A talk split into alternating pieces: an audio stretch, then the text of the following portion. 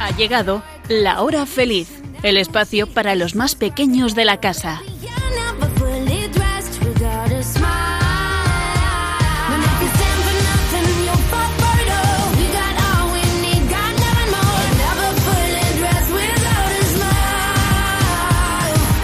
Muy buenas tardes, amiguitos de la hora feliz. ¿Cómo estáis? ¿Qué tal habéis comenzado el año? Bueno, ¿y los Reyes Magos qué? ¿Han sido generosos? Seguro que sí, o por lo menos eso es lo que espero. Tanto ayer como hoy se ven, bueno, en algunos lugares, eh, pues niños jugando con los juguetes que los Reyes Magos les han traído. Y la verdad, es genial escuchar sus risas y gritos a la hora de disfrutar de los juguetes con los amigos. Porque, claro, además de la ilusión de recibir los juguetes, está también esa ilusión de poder enseñárselos y compartirlos con los amigos. Eh, por cierto, no sé si os habéis dado cuenta que todavía estamos en Navidad. ¿Sabéis qué pasa? Es que hay algunos niños que se creen que Navidad pues acaba con el Día de los Reyes Magos, pero no es así. El tiempo para celebrar la Navidad es hasta que se celebra en la iglesia el día del bautismo del Señor, que es cuando su primo Juan le bautiza en el Jordán y comienza de esta manera su vida pública. Lo que se considera la vida oculta de Jesús se dice así porque se sabe muy poco mm, sobre esa etapa de la vida de Jesús, no solo pues cuando nace, cuando los pastores y los reyes magos le visitan en el portal, que eso sí que lo podemos leer en la Biblia, sino la vida oculta también es cuando va creciendo, cuando Jesús va a la escuela o tiene amigos, o José le enseña a trabajar en el taller de madera, o, cuando Jesús ayuda a su madre María en lo que sea necesario de la casa o, va a la compra. Bueno, pues todo eso no lo sabemos. Es, eh, por eso se le llama la vida oculta de Jesús. Bueno, más o menos es lo que vosotros hacéis ahora mismo en vuestras familias. ¿Alguna vez os habéis parado a pensar cómo fue esa vida oculta de Jesús, esa, primera parte de la vida de Jesús antes de que comenzara a predicar? Bueno, pues yo os invito a que lo hagáis, porque seguramente es algo muy parecido, como os he dicho, a lo que vosotros estáis realizando en vuestras familias. Bueno, y como seguimos celebrando estos días de Navidad, el programa de hoy es muy especial. Están conmigo Elena, Blanca, Nuria y Sonia. Muy buenas tardes, chicas. Hola. Hola. Bueno, ¿qué tal estáis? ¿Han sido generosos los reyes? Bueno, sí. Sí. Sí. Oye, y una pregunta. ¿Habéis escrito una lista con los propósitos de cosas que queréis realizar en este nuevo año? No está completa, pero sí. Bueno, hay personas que lo hacen y hay otras que no. Depende ya también de cada uno, pero es bueno, amiguitos, porque es como un desafío para el año que se inicia. Y es importante fijarse metas pues que os hagan felices, que os ayuden a ser mejores, a esforzarse, a crecer como personas y también es importante pues aprender de los errores. Por eso, una de las metas eh, podría ser pues no repetir las experiencias malas que hemos tenido en el año pasado. Es una recomendación. También es importante ver pues qué propósitos son más importantes y cuáles son secundarios. Porque, bueno, y seguro que estaréis pensando que tenemos muchos días por delante, más de 300 para cumplirlos, pero amiguitos, cuidado que luego el tiempo pasa volando y por eso hay que intentar ser realistas en esta lista de propósitos del año nuevo. Una recomendación, para que no se nos olviden los propósitos que hemos escrito ahora, es conveniente que los pongamos en algún lugar que lo podamos ver todos los días y cada vez que cumpláis una de las metas, felicitaros y celebrarlo. Y eso os va a animar para seguir con los demás eh, propósitos de la lista.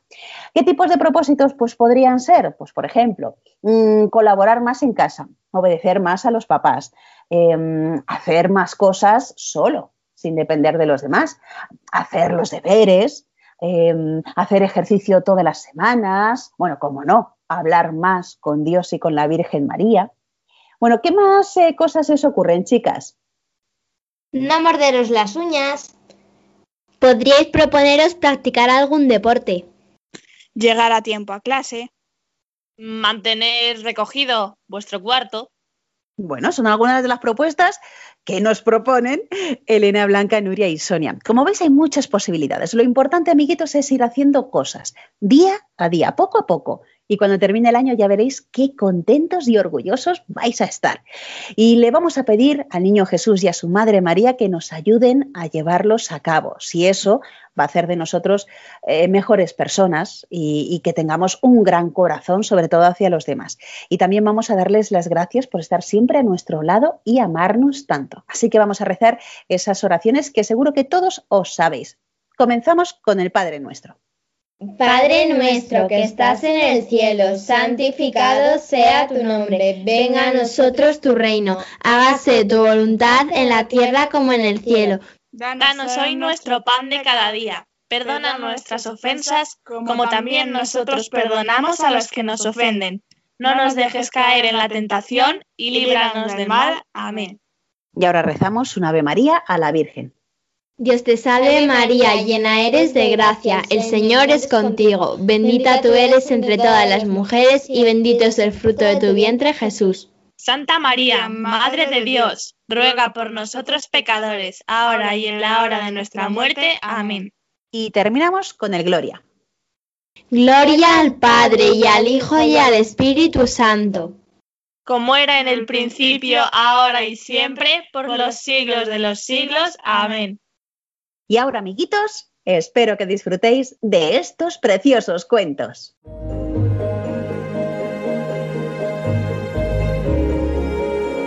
Chiqui Historias.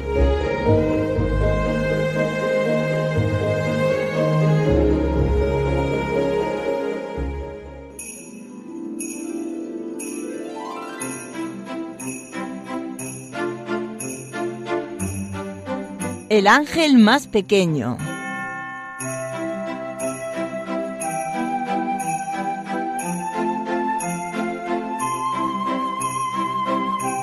Hace mucho tiempo, mucho antes de que naciera cualquiera de los que viven ahora, no había época de Navidad.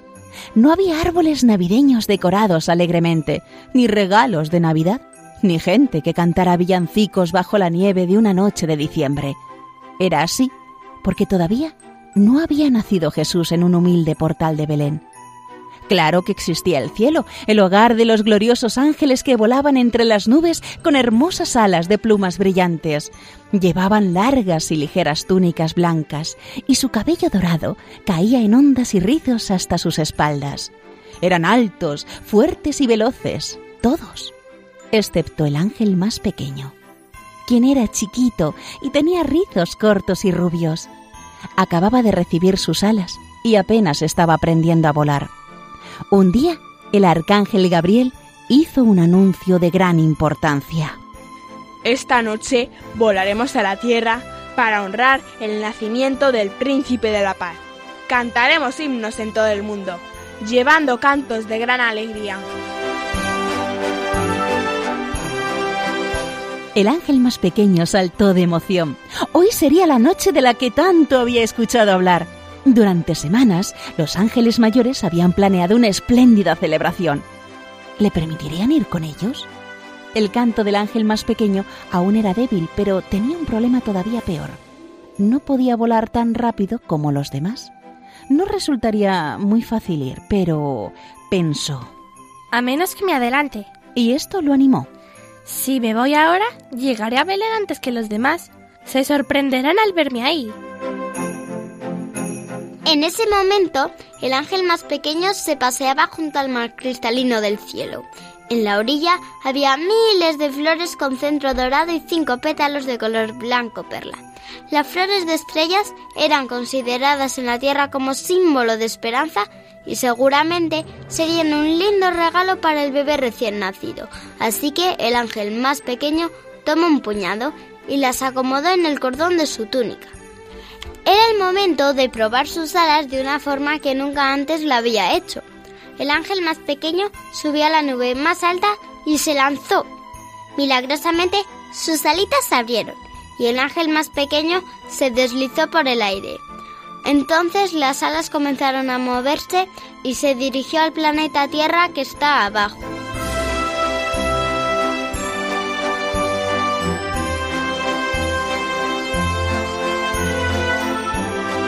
Cuando el ángel más pequeño aterrizó, miró a su alrededor. ¿Dónde estaba Belén? Era la puesta del sol y no veía a nadie. Pero a la distancia distinguió una aldea con casas hechas de adobe y piedra. Así que se puso en marcha por el sendero de tierra que llevaba a ella.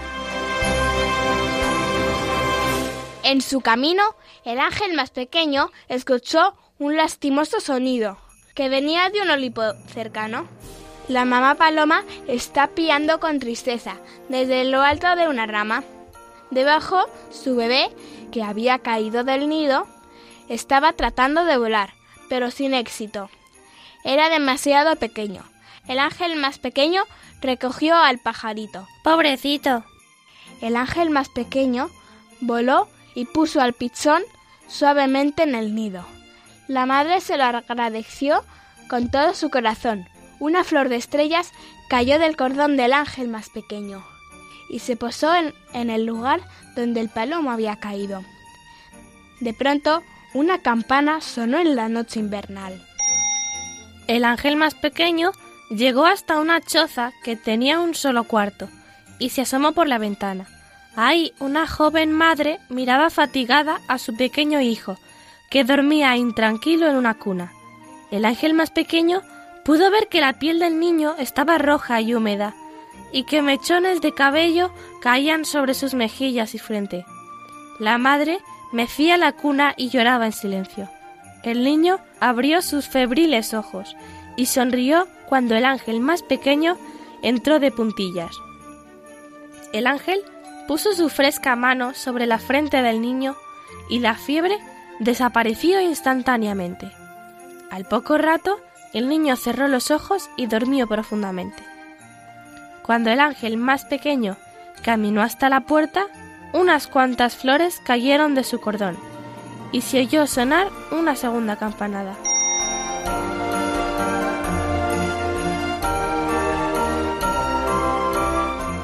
Ya había oscurecido, así que se fue de la aldea y continuó por el camino. Al ángel más pequeño le dolían demasiado las alas como para volar. No tenía idea de dónde se dirigía y estaba tan cansado que casi olvida para qué había ido a la tierra. También estaba perdido. ¿Dónde se hallaba Belén? El ángel más pequeño no parecía estar más cerca del final de su viaje que cuando comenzó, y ahora solo le quedaba una flor. Esto lo inquietaba y pensaba, ¿qué pasaría si pierdo esta también? No tendré nada que darle a Jesús. Para empeorar las cosas, el ángel más pequeño se golpeó el pie contra una piedra del camino. Saltó por todos lados, sosteniendo su pie lastimado. De repente, sobre él pasó volando un ejército de ángeles que cantaban.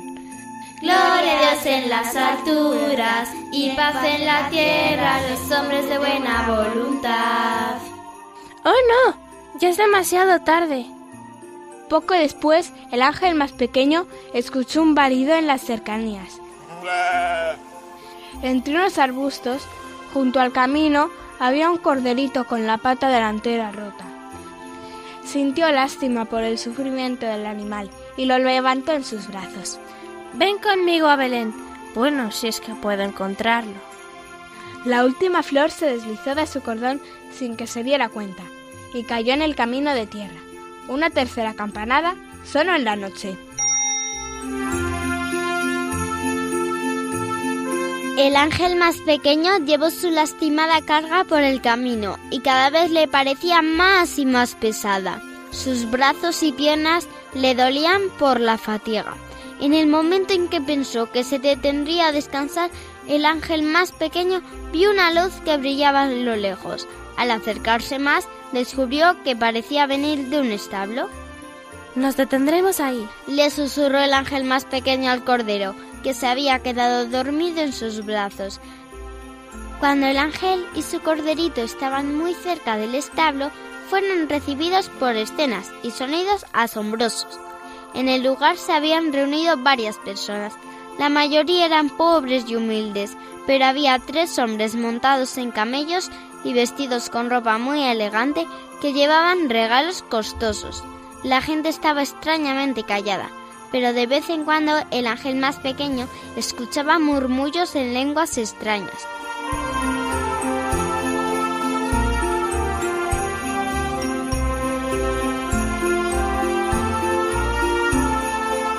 Arriba, en la terciopelada oscuridad, volaban ejércitos de ángeles dentro de un claro esplendor. Algunos cantaban himnos, mientras otros tocaban brillantes trompetas de bronce. En lo alto brillaba una sola estrella, más fija y deslumbrante que cualquier otra que el ángel más pequeño hubiera visto.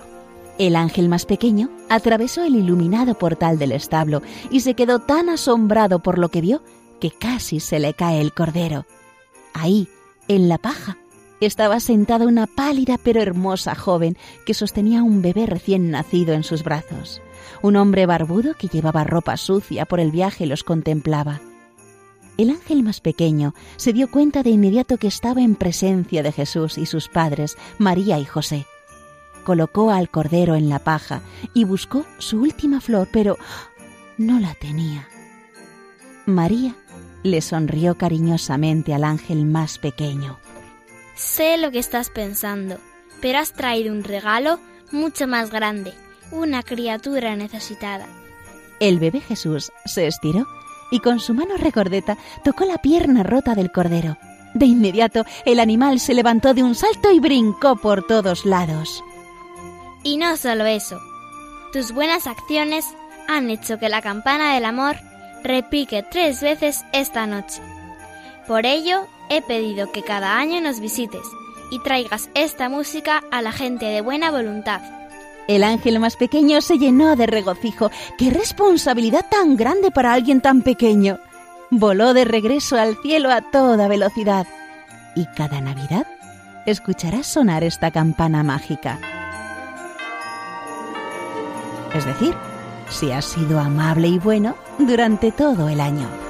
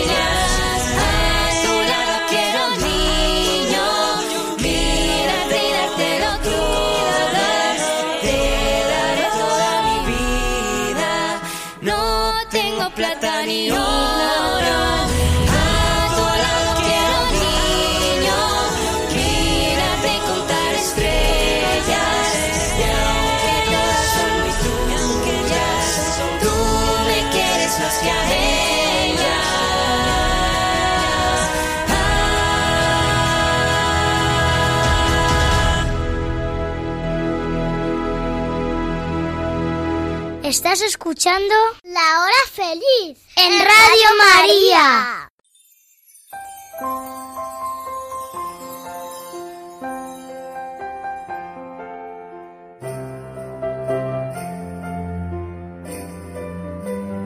El sueño de Marcos.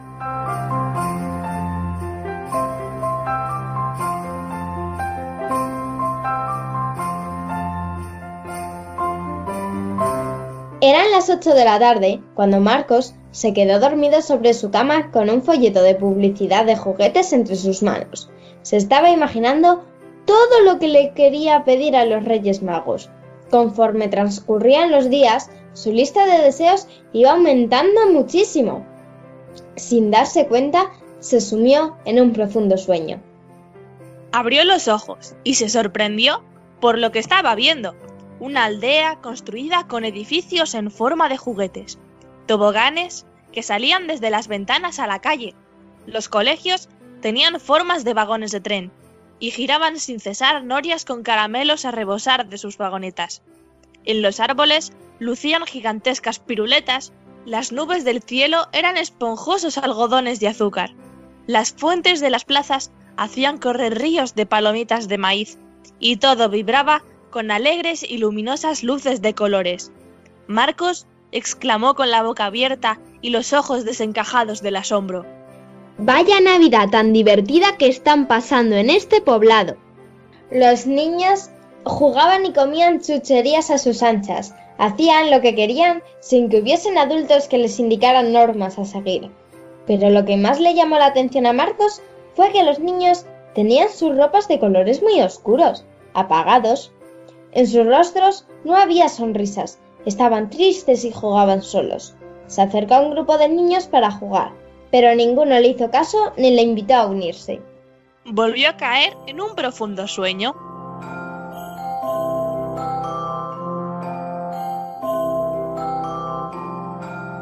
Y al despertar, de nuevo, vio la imagen de otra aldea bien distinta.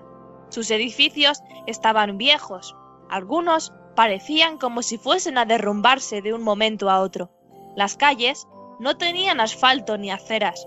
Tampoco había farolas para iluminar por las noches, ni jardines o parques donde pasear, jugar y disfrutar de la naturaleza.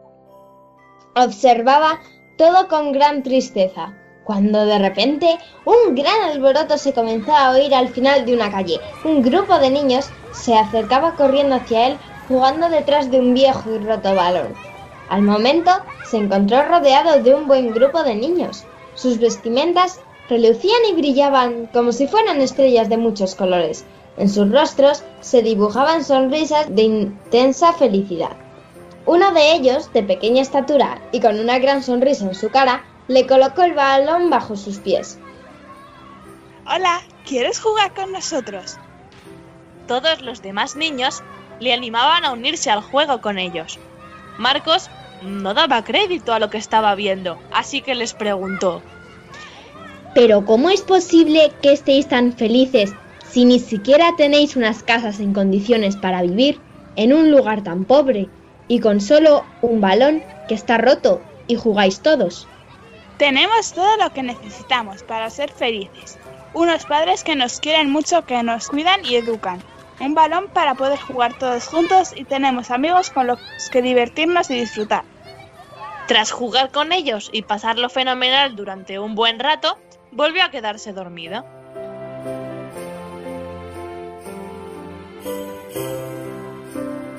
Al despertar, comprobó que seguía tumbado en su cama, con el folleto de publicidad de juguetes aún en sus manos.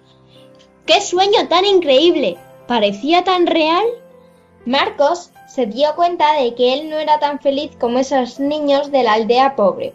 Se pasaba los días tristes e infeliz, protestando por aquello que no tenía. Sus deseos y pensamientos giraban en torno al último juego de la Play, las zapatillas de su jugador favorito o una nueva sudadera.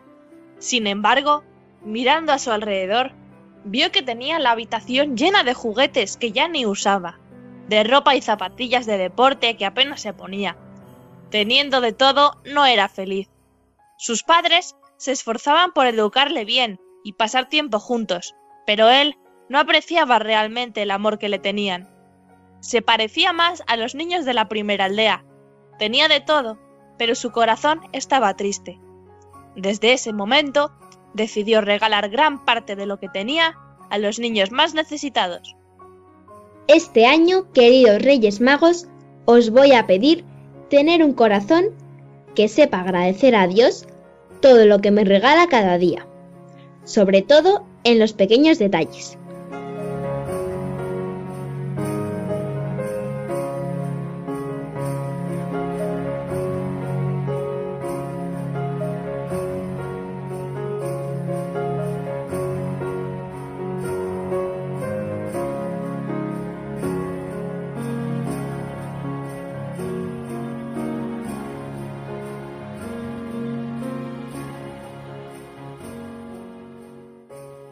Estás escuchando Radio María.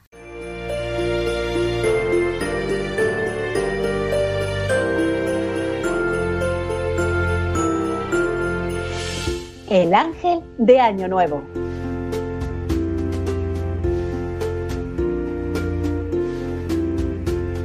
Juan y Rubén eran dos hermanos de 7 y 8 años y eran muy diferentes. Juan era amable y muy estudioso. Rubén tenía un carácter más rebelde. Un día de diciembre, mientras jugaban, se les apareció un ángel que les dijo, He venido a traeros un regalo de Año Nuevo. Aquí tenéis unos libros.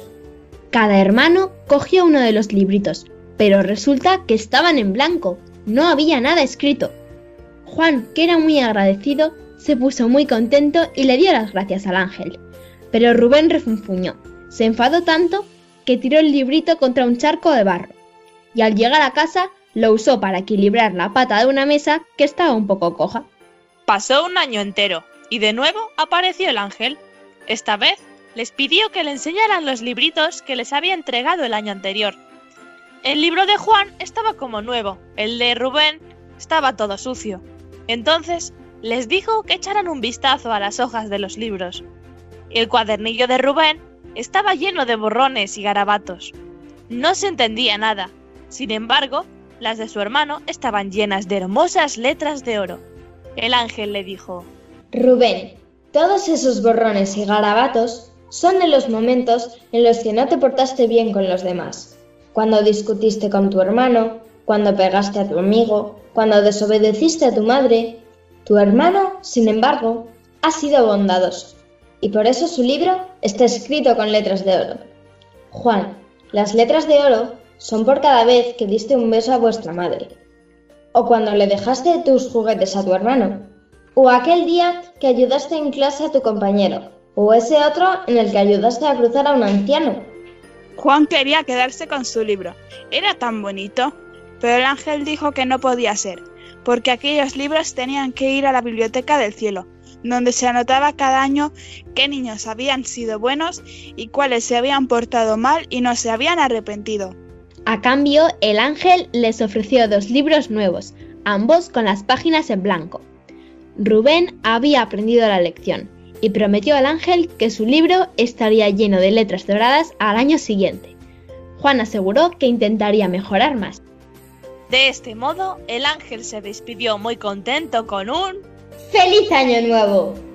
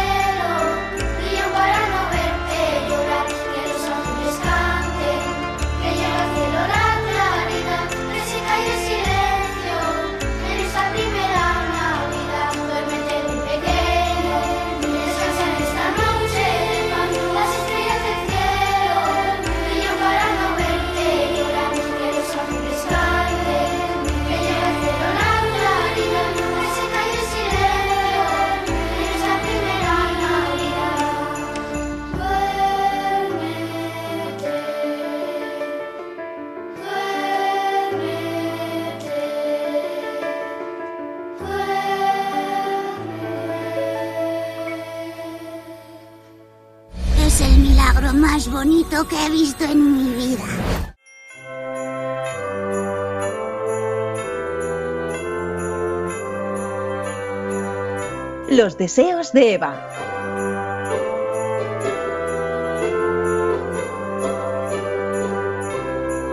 Cada final de año, Eva se sentía tremendamente nerviosa, más incluso que con la llegada de los Reyes Magos.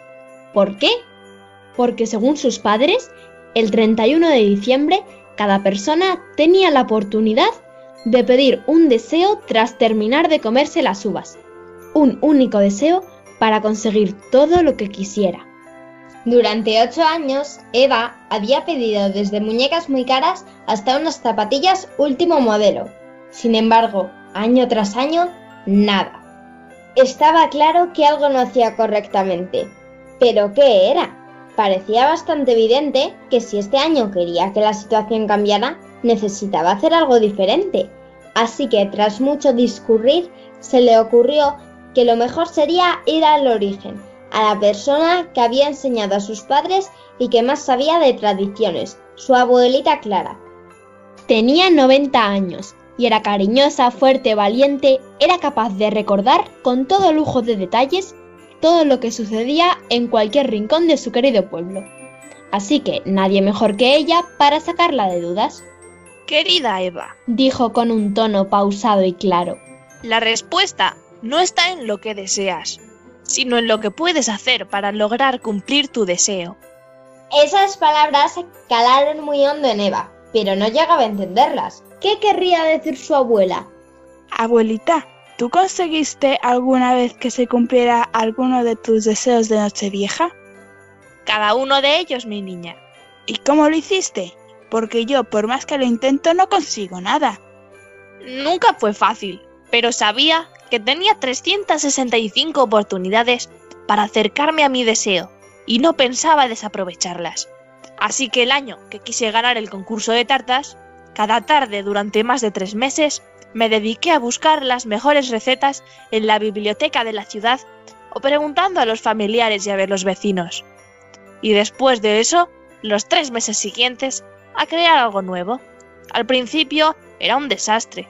Tu pobre abuelo y tu madre tuvieron que comer muchas tartas malas y ayudarme a ir mejorando la receta. Me decían, añade azúcar, mm, prueba con más chocolate. Mm, ¿Sabes? Siempre tenían una palabra de ánimo y me decían, ya estás más cerca, tú vales. Así, día tras día, hasta que conseguí hacer la tarta perfecta al cabo de 12 meses. ¿Y ganaste? Más de lo que crees, Eva, más de lo que crees. Gracias a eso, ese año no gané el primer premio, pero conseguí ganar 10 años seguidos y cumplir cada uno de mis deseos. Porque el secreto no es desearlo con muchas ganas o quejarte por tu mala suerte, sino en tener paciencia y luchar cada día por muy difícil que sean las cosas. Gracias, abuela, ahora lo entiendo. Yo había elegido el camino más fácil, desearlo y punto. Pero me di cuenta de que tiene más méritos si yo también me esfuerzo en obtener lo que deseo. Así también me sentiré más orgullosa cuando lo consiga. ¿Y tú? ¿Por qué vas a luchar este año?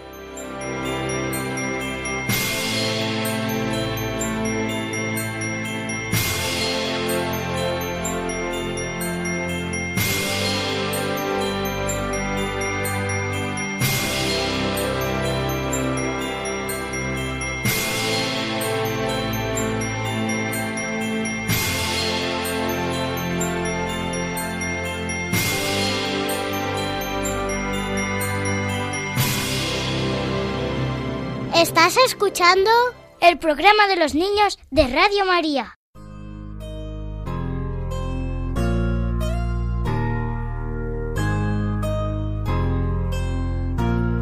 Deseos para Navidad.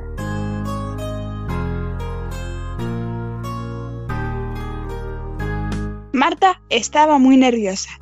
Era el último día de colegio antes de Navidad.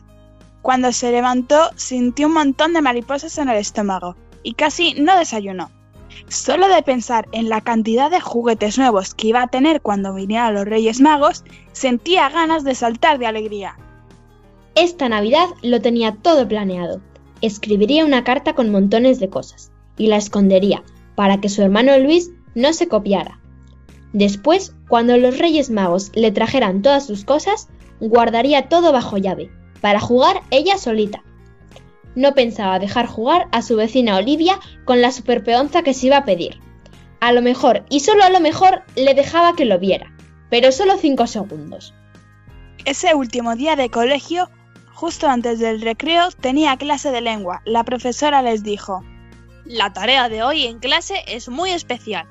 Quiero que escribáis la carta a los Reyes Magos. ¡Qué bien! Pero ojo, en la carta lo único que podéis pedir son tres deseos. Imposible. ¿Por qué solo tres? Porque los Reyes Magos son tres, Melchor, Gaspar y Baltasar. Marta la miró contrariada. Además, los deseos no pueden ser juguetes, sino que tienen que ser algo que no se pueda tocar. ¿Cómo? Esta sí que es buena. ¿Qué puede desear alguien que no sean juguetes? Definitivamente, esta tarea va a ser muy difícil. Marta vio cómo sus compañeros se ponían a escribir en sus cuadernos. Ella se quedó en blanco. No tenía ni idea de qué escribir. Durante la Navidad, algún día se acordó de aquella clase de lengua y de su hoja en blanco en el cuaderno. Cuando llegó el día de los Reyes Magos, Marta recibió en casa todos los juguetes que puso en su carta. Ahí los tenía, para jugar ella solita siempre que quisiera. Se encerró en su cuarto para que no le molestara su hermano. Y estuvo un rato jugando con la casa de muñecas. Después con la peonza. Empezó a aburrirse y cogió la consola para jugar a videojuegos. Al cabo de 15 minutos se volvió a aburrir. Miró por la ventana y vio a su vecina Olivia junto con cinco niños más. Estaban intercambiando sus peonzas y haciéndolas bailar. El sol se reflejaba en sus giros metálicos y salían destellos de colores. Los niños lo estaban pasando genial. Cuando después de Navidad volvieron al colegio, al entrar en clase, Marta se sentó en su pupitre y abrió el cuaderno de lengua. Vio de nuevo la última página en blanco y escribió, aunque algo más tarde que los demás, sus deseos de Navidad. Quiero compartir mis juguetes con mi hermano Luis y mi vecina Olivia. Quiero ser más generosa y ser más agradecida con las cosas que tengo.